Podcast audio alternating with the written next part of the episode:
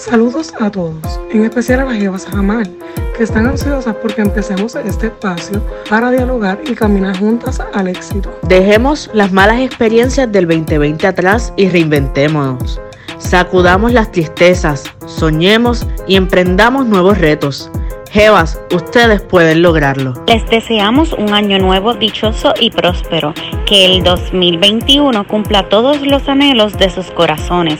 Nosotras les esperamos pronto en Jamal Beauty, el podcast.